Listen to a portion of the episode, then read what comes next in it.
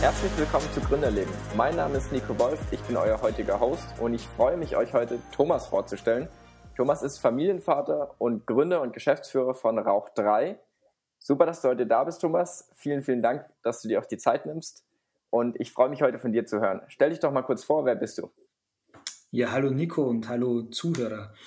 Erstmal herzlichen Dank natürlich zurück für die Einladung. Es hat mich riesig gefreut, dass mich ja Nico hier angesprochen hat und sehr gerne bin ich natürlich dabei in diesem Podcast. Ja, wer bin ich? Thomas, äh, haben wir schon gesagt. Ich bin 42 Jahre, Familienvater von drei Kindern und habe mir während der Corona-Zeit gedacht, ich mache mich selbstständig. Natürlich schon mit ein bisschen Vorlauf, ein bisschen äh, Planung, aber definitiv habe ich zum Dezember 2020 äh, dann mein Unternehmen, die Rauch 3 GmbH, gestartet. Mhm, super. Und was hattest du für Stationen, bevor du jetzt gegründet hast? Also woher, woher kommst du, aus welchem Bereich? Also mit 42 Jahren hat man schon vielleicht das ein oder andere erlebt, gesehen. Ich komme ursprünglich aus dem Baubereich, war da sehr lange als Projektleiter und Bauleiter im Hochbau und Tiefbau tätig äh, und war aber immer schon sehr, sehr musikbegeistert, musikaffin und wollte dann nach einem relativ schweren Autounfall mein Leben nochmal umkrempeln, habe dann nochmal ein Studium gemacht äh, zum Audioingenieur und habe danach beim Münchner Planungsbüro als Fachplaner für den Bereich Ton-Medientechnik gearbeitet. Habe da viel gesehen, bin dann nach sieben Jahren ähm, vor Ort zu einer französischen Firma gewechselt, äh, die Firma L Acoustics, mit der Branchenführer im Bereich Beschallung, große Konzertbeschallung und war dort als Application Engineer für den Bereich Installationsprojekte im Dachraum zuständig. Und in dieser Zeit hat sich dann mein Wunsch ausgeprägt, ähm, meine eigene Unternehmung zu gründen, mein eigenes Planungsbüro zu haben und meine Projekte zu machen. Mhm. Und äh, war das für dich jetzt so ein langsamer Wandel, dass du mit der Zeit einfach gemerkt hast, ja, ich, ich will meine eigene Sache gründen? Oder war das für dich so auf einen Schlag, ist irgendwas passiert und du hast gemerkt, nee, jetzt reicht's mir, jetzt äh, ziehe ich mein eigenes Ding durch? Nee, also ich habe schon immer irgendwie gemerkt, dass ich, ne, dass ich irgendwie selbstständig sein möchte, dass ich etwas Eigenes machen möchte. Aber ähm, wie so oft ist es natürlich so, dass man sich nicht sofort traut, Dinge in die Tat umzusetzen. Ja, man weiß nicht so genau, was man möchte. Man ähm, versucht sich da zu finden, probiert Sachen aus, aber geht den Dingen nicht so wirklich auf den Grund. Ähm, es hat bei mir ein bisschen gedauert, aber dann irgendwann ist dann so langsam der Prozess äh, in Gang gekommen, wo ich wusste, wo ich hin möchte genau. Was sind meine Ziele? Wo möchte ich beruflich hin und ähm, wie soll eine Selbstständigkeit aussehen. Und als das dann relativ konkret bei mir wurde, habe ich mich wirklich dran gesetzt, die Dinge erstmal zu notieren, aufzuschreiben, äh, zu filtern, zu sammeln, so dass dann am Schluss des Prozesses wirklich dieser konkrete Wunsch, Rauch 3 GmbH, Planungsbüro, Consulting für Veranstaltungstechnik entstanden ist. Mhm. Jetzt hast du schon kurz angesprochen, was ihr macht. Äh, Erklär es nochmal ein bisschen ausführlicher, dass es auch jeder ähm, versteht, der nicht aus deiner Branche kommt. Ja, das ist natürlich ähm, wichtig zu verstehen, was wir tun. Äh, kurz, wie kann man sagen? Äh, man kann das sehr gut mit dem Architekten vergleichen, der eine Planung macht für ein Gebäude. Ja? Der entwirft ein Gebäude, spricht mit dem Kunden, mit dem Bauherrn, mit dem Nutzer, wie soll das Gebäude funktionieren, was möchtest du da machen, was brauchst du alles und er plant dann dieses Gebäude. Wir sind der Architekt für die Veranstaltungstechnik in Theatern, Konzerthäusern, Vortragssälen, Messehallen, was du dir auch immer unter Veranstaltung vorstellen kannst, sind wir der Architekt. Wir konzipieren, beraten den Kunden, was braucht er für seine Nutzung, arbeiten ihm da ein Konzept aus, einen Entwurf, planen das bis ins letzte Detail, kümmern uns dann dass die richtigen Firmen vor Ort sind, die dann letztendlich die Technik einbauen. Wir überwachen das und übergeben dann dem Bauherrn quasi ein fertiges Werk, ein fertiges Haus, Veranstaltungstechnik zum direkt benutzen. Mhm. Sehr cool. Das heißt, ihr plant alles im Vorhinein, ihr stellt das komplette Konzept ähm, und, und beratet auch die äh, Firma oder die, die Veranstalter, was alles nötig ist, was gebraucht wird. Und dann äh, während der Veranstaltung übergebt ihr das aber an äh, Tontechniker, an die entsprechenden, äh, an das entsprechende Fachpersonal. Grob ja, man kann, äh, vielleicht erkläre ich es an einem Beispiel, dann wird es ein bisschen deutlicher. Sagen wir mal, dass ähm, die, die, die Oper in der jeweiligen Stadt, keine Ahnung, Hamburg, München, wo auch immer, wird erneuert. Ja? Dann braucht es jemand, der sich darum kümmert, was denn da jetzt genau an Technik rein soll. Die Nutzer sind meistens zeitlich sehr, sehr eingebunden und haben auch nicht jedes neueste Gerät irgendwie auf dem Schirm. Da kommen dann wir ins Spiel und sind dann erstmal so der, der Sparing-Partner des ähm, Kunden. Wir nehmen seine Wünsche auf, wie arbeitet er bisher, was möchte er zukünftig und dann kommt unsere Expertise, weil wir natürlich viele, viele, viele unterschiedliche Hersteller, Geräte und so weiter kennen, machen wir ein Konzept. Wir schlagen ihm vor, aufgrund dem, was du jetzt hast, wo du hin möchtest, würden wir dir das empfehlen. Ja, da gibt es einen Bericht dazu, dort gibt es eine Kostenberechnung dazu.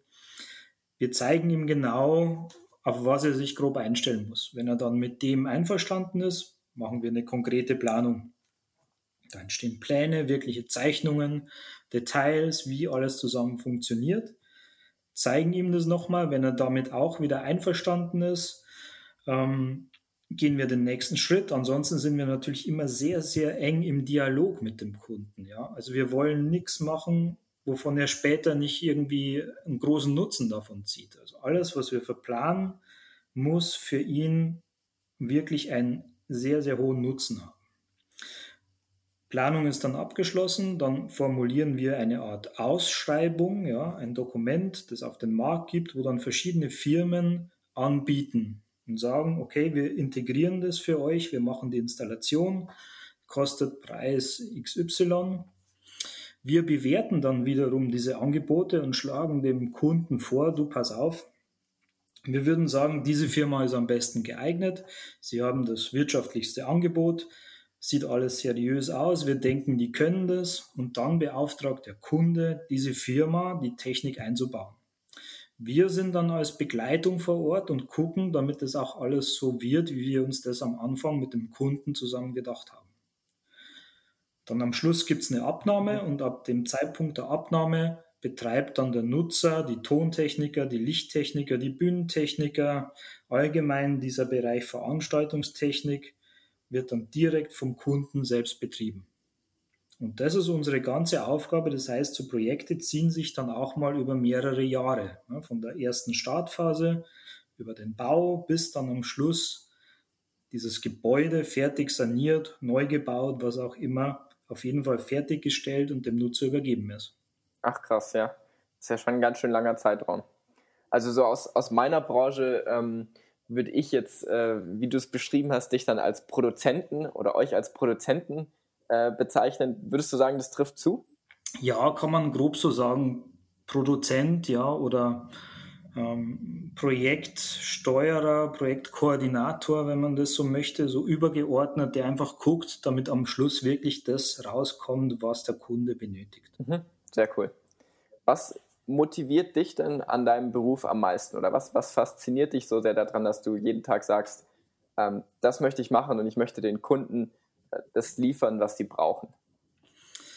Also was mich dabei wirklich fasziniert, neben diesem Thema Technik, ja, klar hat man, muss man ein Fable für Technik haben, sonst kümmert man sich nicht darum. Aber was eigentlich wirklich toll ist, dem Kunden bei seiner Problemstellung zu helfen. Der kommt mit einem konkreten Problem. Das heißt, ich habe eine alte Technik, die nicht mehr gut funktioniert. Ich weiß nicht, was ich da genau nehmen soll. Bitte hilf mir. Also dieses dem Kunden helfen, ja, und mit ihm wirklich zusammen etwas entwickeln und am Schluss zu sagen, hey, das haben wir zusammen irgendwie gut gemacht. Das finde ich für mich super spannend und motiviert mich eigentlich täglich immer wieder für dieses beste Ergebnis mit dem Kunden zusammen was zu tun. Ja. Wenn man jetzt guckt, äh, Mhm. Nehmen wir wieder ein kleines Theater, so ein Stadttheater. Da wird meistens super stark auch die Jugend gefördert. Das heißt, es gibt Möglichkeiten, wo junge Leute ihre Musik, ihren Tanz, ihr Schauspiel zeigen können. Und das ist eine super tolle Sache, wenn du mit deinem Unternehmen auch für solche junge Leute was machen kannst, so damit sie ihre Kreativität ausleben können. Ja? Also dieser Beruf hat sehr viele Aspekte auch in Richtung ja, Jugendförderung, allgemein äh, Leute motivieren, etwas zu tun. Man trägt ja immer auch was zum, für die Allgemeinheit bei. Ja? Also das finde ich einen super wichtigen Punkt. Mhm. Finde ich sehr cool. Sehr cool, dass du, dass du sagst, das ist das, was dich auch antreibt, da wirklich weiterzumachen und ähm, ja, deine Kunden bestmöglich zu betreuen.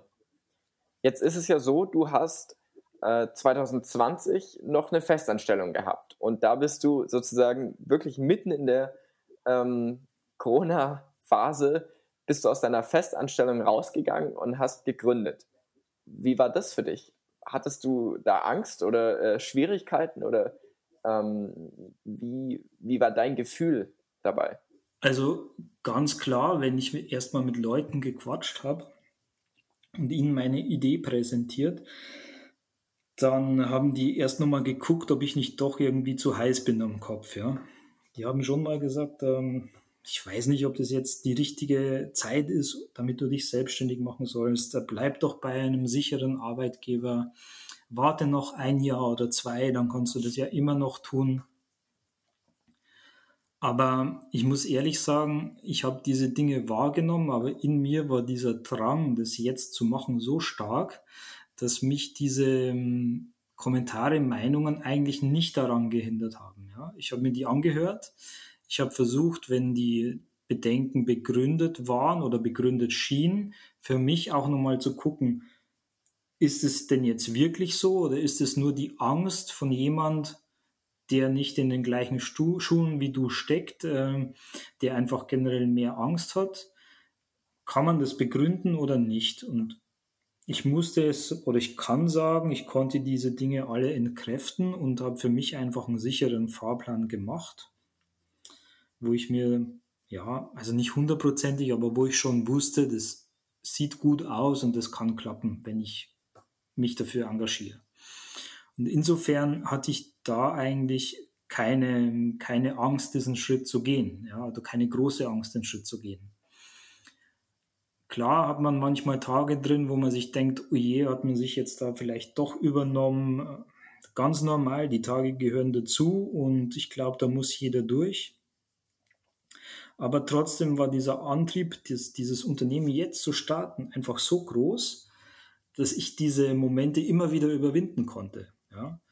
Ähm, ganz wichtig ist auch ähm, dein, dein Umfeld. Mit wem umgibst du dich gerade? Sind es Leute, die eher super vorsichtig sind oder die sagen, hey, ich vertraue dir, du hast es sicher gut geplant. Ähm, bei dem, was du an Know-how hast, bin ich sicher, dass es funktioniert, die einen nochmal motivieren da gehört Familie dazu, Partner, Freunde, also wirklich Leute, die, die wie soll ich sagen, die ehrlich mit einem sind, die, die braucht man schon. Ja? Und die müssen einem auch so ein bisschen Rückhalt geben. Aber das hat mir immer sehr geholfen und hat dazu geführt, dass mich die Corona-Situation nicht aus dem Sattel geworfen hat und ich mein, mein Ziel weiter verfolgt habe und das auch immer noch weiter verfolge sehr cool, dass du auf jeden Fall in deinem Umfeld auch Personen hattest, die ähm, mit dir, sage ich mal, durch die Gründungsphase durchgegangen sind und ja, dich da auch, dir da auch äh, einfach mental,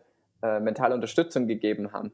Und tatsächlich hat sich herausgestellt, wie du mir äh, in unserem Vorgespräch erzählt hast, dass es äh, eigentlich ziemlich gut läuft und du auch sogar mehr Kunden hast, als du ursprünglich mal geplant hattest oder als du erwartet hattest. Äh, da stellt sich jetzt dann aber für dich eine ganz andere Herausforderung. Äh, nämlich, du hast ja alleine gegründet, ohne Partner. Und jetzt hast du genug Aufträge, genug Kunden. Jetzt musst du die auch alle bewältigen. Was ist da, was ist da deine Lösung? Wie bist du jetzt da rangegangen? Ja, das ist ganz richtig, was du sagst. Ähm, ich habe am Anfang sehr vorsichtig natürlich geplant und habe gesagt, ich starte erstmal alleine, um zu sehen, wie fühlt sich das an, in solchen Schuhen zu stecken. Passt es zu mir? Hm, möchte ich das so weitermachen. Und relativ schnell haben sich dann sehr viele Leute bei mir gemeldet und gesagt, hey, könntest du nicht für uns hier dieses Projekt übernehmen? Oder wir würden dich hier weiter vermitteln, wir wissen, deine Leistung ist gut, ähm, kannst du das machen? Dann habe ich irgendwann gemerkt, okay, also alleine kann ich alle diese Dinge nicht bewältigen. Vielleicht muss ich meinen vorsichtigen Plan etwas anpassen und mich nach dem ersten Mitarbeiter umgucken. Ja, ähm, wie geht man ran? Klar, ich habe vorher in Unternehmen gearbeitet, da hat man mal so grob gesehen, wie dort ähm, Mitarbeiter gesucht wurden. Du hast eine Idee, okay, ich mache eine Stellenanzeige, aber dann geht es schon los, ja, wo stelle ich denn diese Stellenanzeige überhaupt ein? Brauche ich eine Stellenanzeige oder kann ich jemanden aus meinem Netzwerk irgendwie akquirieren? Wie gehe ich vor? Das war für mich schon tatsächlich so ein, so ein Prozess und äh, ich habe mich im Netzwerk umgehört, da waren viele Leute erstmal versorgt, die ich mir damals, äh, die, die als erstes so in den Kopf kommen. Und dann habe ich mir gedacht, nee, also wie macht man sowas eigentlich? Dann habe ich Bücher gelesen, Artikel gelesen über Recruiting, über wie macht man Stellenanzeigen. Das hat mich natürlich alles so ein kleines bisschen weitergebracht und irgendwann war dann der Moment, ähm, da habe ich sehr stark auf mein Bauchgefühl gehört und habe mir aufgeschrieben, mit wem möchte ich denn zusammenarbeiten? Wie soll denn ein Mitarbeiter sein? Und wenn du zu zweit in einem Team bist, was ist denn da wichtig? Geht es dann nur um die fachliche Komponente oder geht es um die persönliche Komponente? Also was sind wirklich essentielle Dinge, damit du dich mit einem Mitarbeiter wohlfühlst? Und die haben dann letzten Endes zu einer sehr, ich würde mal sagen, anderen Stellenanzeige geführt, wie das sicher viele machen, wo man erstmal Hard Facts fordert. Ähm, ich habe das so gemacht, ich habe grob beschrieben, was die Person machen soll und habe aber auch gesagt, ähm, ich möchte die Person erstmal in einem ersten Zoom, Teams Call, wie auch immer, kennenlernen. Ich möchte erstmal keinen Lebenslauf, ich möchte nicht die ganze Vita von oben bis unten oder irgendwelche Empfehlungsschreiben oder Arbeitsproben. Ich möchte erstmal die Person kennenlernen. Ähm, das war, habe ich auch viele, viele Kommentare bekommen von Leuten, die das dann gelesen haben, als ich das gepostet habe die gesagt haben, ja, aber so kann man doch keine Stellenanzeige machen oder wieso nimmst du nicht das bewährte Muster? Auch das habe ich wieder so ein bisschen zur Seite gelegt, habe dann ähm, nochmal auch mit jemandem gesprochen, dem ich sehr vertraue und der hat gesagt, nee, du hast es genau so formuliert, wie das für dich passt, dann, dann geh diesen Weg. Hat mich also nochmal bestärkt da drin. Und siehe da, es kam dann auch Bewerbungen, ja. Also ist ja immer so, dass man auch erstmal Angst hat als Gründer, wenn du eine Stelle ausschreibst, wer bewirbt sich denn bei dir? Du bist ein Unternehmen, das ist jetzt, damals war das, glaube ich, drei Monate auf dem Markt offiziell. Wer kommt jetzt und steigt bei dir ein, ja? Mit, mit seinem Know-how oder mit seiner Zeit. Viele haben ja Angst, dass, sich, äh, dass sie die Zeit verlieren, weil sie sich jetzt für dich verpflichten, aber die Firma eigentlich ja, nicht gut ist, nicht gut organisiert, äh, sie nichts lernen können, sie nichts mitnehmen oder reinbringen können. Aber trotzdem haben sich da Leute gemeldet und äh, wir haben das ganze Bewerbungsverfahren so durchgezogen, mit wir meine ich immer natürlich mein Gegenüber, den Bewerber, wie ich das vorhatte. Und da hat sich letzten Endes auch ein Kandidat rauskristallisiert, mit dem ich jetzt äh, seit ja, drei Monaten zusammenarbeite und mit dem ich echt super happy bin, weil das menschlich auch wirklich passt, ja. Also größte Herausforderung für mich ist gewesen tatsächlich, wie gehe ich auf dieses Thema Recruiting zu und wie finde ich die Art von Recruiting, die zu mir passt. Mhm. Ich finde es total cool, dass du sagst, du hast da deine eigene Variante im Recruiting gefunden und äh, wirklich direkt äh, in Zoom-Call oder in Teams-Call äh, ist direkt mit den, mit den Bewerbern da äh, in persönliches Gespräch gegangen, bevor du dir irgendwie einen Lebenslauf angeguckt hast. Also das finde ich wirklich, wirklich beeindruckend, weil wir auch immer wieder Bewerbungen kriegen und, ähm, und dann lese ich mir natürlich den, den Lebenslauf durch, weil ich einfach total interessiert bin. Was ist das für eine Person? Ich will alles Mögliche über die wissen. Ähm, aber vielleicht mache ich es in Zukunft echt auch mal andersrum, dass ich, dass ich mir sage, okay, Lebenslauf gucke ich mir als zweites an. Als erstes gehe ich wirklich einfach mal nur ins persönliche Gespräch und gucke, ob ich mit der Person überhaupt auf einer Wellenlänge sein kann. Also das, das finde ich echt cool von dir und super spannend. Es ist natürlich ähm, ein sehr besonderer Weg, den man gehen, ja, den man gehen möchte oder den man gehen sollte, wenn man wirklich ein Team sucht, das zu einem passt. Also ich möchte ja Leute um mich haben in meinem Unternehmen, mit denen es Spaß macht zu arbeiten. Ja. Klar müssen die technisch äh, Verständnis haben von dem, was sie tun, aber das setze ich mal voraus, weil also wenn ich mich als Fachplaner für Ton- und Medientechnik bewerbe, dann bin ich vielleicht nicht ähm, äh, Arzt für Chirurgie. Ja, das, also das schließt sich für mich sowieso aus, solche Dinge. Und deswegen bin ich eben diesen Weg gegangen und ich wurde halt auch nicht enttäuscht. Das hat mich bestärkt, auch in der zweiten Stellenanzeige, die ich dann geschaltet habe, für die Assistenzstelle, einen ähnlichen Weg zu gehen. Und äh, auch im persönlichen Gespräch waren die Kontakte wieder sehr individuell, sehr gut. Und letzten Endes hat hier auch wieder Klar, die Vita untermauert es, aber das Bauchgefühl hat nochmal bestätigt, ich möchte mit dieser Person arbeiten, weil ich da etwas in dieser Person sehe, das mein Unternehmen eine Stufe weiterbringt. Vielleicht, wenn man größere Unternehmen hat, geht man anders vor, aber ich sehe uns hier so als, als Team fast wie so eine, ja, ich vergleiche das fast mit einer Fußballmannschaft. Ne? Also wir können alle zusammen gewinnen, aber dann müssen wir uns gegenseitig füreinander einsetzen. Und deswegen brauchen wir Leute, die im Team spielen und da muss die Chemie zwischen den Personen passen. Finde ich einen schönen Vergleich, Thomas. Jetzt ist es ja so, ähm, diese Herausforderung, die du hast, ähm, viele Gründe ähm, haben die erst später. Weil die erste Herausforderung, die sie haben, ist erstmal Aufträge zu kriegen und Kunden an Land zu ziehen. Warum ging das bei dir jetzt doch relativ schnell oder zumindest besser als erwartet? Was, Woran lag das? Also das ist eigentlich ganz einfach zu erklären. Man muss erst mal sagen, Netzwerk ist das A und O für den Erfolg deiner Gründung, deines Unternehmens. Netzwerk. Das heißt, die Jahre vorher war ich ja nicht untätig in dieser Branche. Ich war kein Neuling. Mich kannte man aus diversen Projekten, von Messen, von Events. Also das hilft natürlich sehr.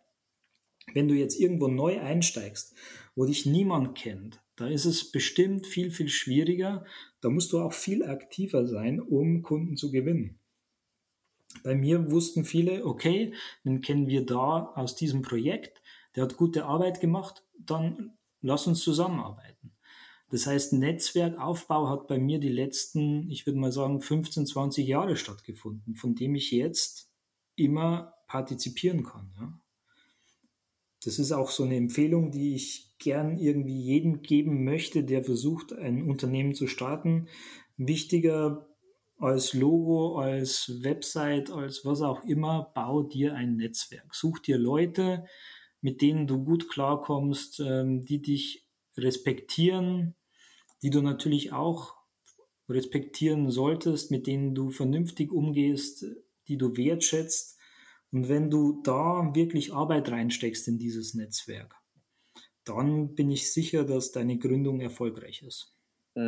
Das ist wahrscheinlich auch ein Vorteil von ähm, Gründern, die jetzt einfach schon lange Berufserfahrung haben, wie du jetzt, äh, dass wenn sie eben ihr eigenes Unternehmen gründen, dass sie dann eben einfach schon mal 15, 20 Jahre in dem Job waren. Also wenn die, wenn das eigene Unternehmen dann natürlich in der gleichen Branche ist, aber dass sie da einfach die Erfahrung schon gesammelt haben, auch das Netzwerk teilweise aufgebaut haben und das gibt natürlich einen, äh, einen riesen Vorteil gegenüber jetzt ganz jungen Gründern, sage ich mal, ähm, die halt äh, vielleicht trotzdem schon relativ viel Know-how haben, aber einfach noch nicht die Erfahrung oder noch nicht das Netzwerk aufgebaut haben.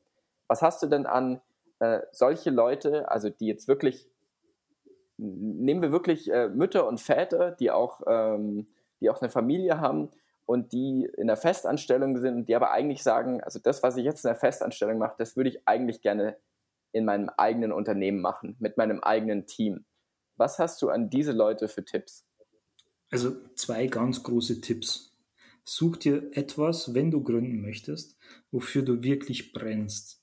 Ja, wenn man dich nachts um zwei Uhr weckt und du kannst da zwei Stunden lang drüber philosophieren über dieses Thema, dann ist genau das dein Thema, was du als Gründer machen solltest. Brenn einfach für das, was du tun willst. Oder such dir das, wofür du brennst. Und wenn du das gefunden hast, dann Netzwerke oder Netzwerke schon parallel. Und da geht es nicht darum, jeden irgendwie anzurufen und zu sagen, hey, ich habe da was für dich, äh, ich bin jetzt selbstständig, ich mache das und das. Nein, Netzwerken heißt Leute zusammenbringen, Leuten helfen, unterstützen und daraus langfristig Partnerschaften entwickeln. Ich weiß heute einfach, dass Leute über mich sprechen, mit denen habe ich so gut wie nie zu tun. Aber wir hatten zum Beispiel mal sehr gute Projekte, die empfehlen mich irgendwo hin. Ähm, nach einem halben Jahr erfahre ich dann, ja, da hatte ich damals die und die Person aus dem und dem Haus weiterempfohlen. Also das heißt, alles, was du nach außen machst, ist eine Form von Netzwerken. Deswegen kümmere dich um dein Netzwerk, pfleg deine Kontakte und dann brenn für das, was du wirklich tun möchtest. Mhm. Sehr cool. Ich hätte jetzt noch eine letzte Frage an dich. Und zwar ist es ja bestimmt auch nicht leicht gewesen, als Familienvater von drei Kindern äh, eine Firma zu gründen.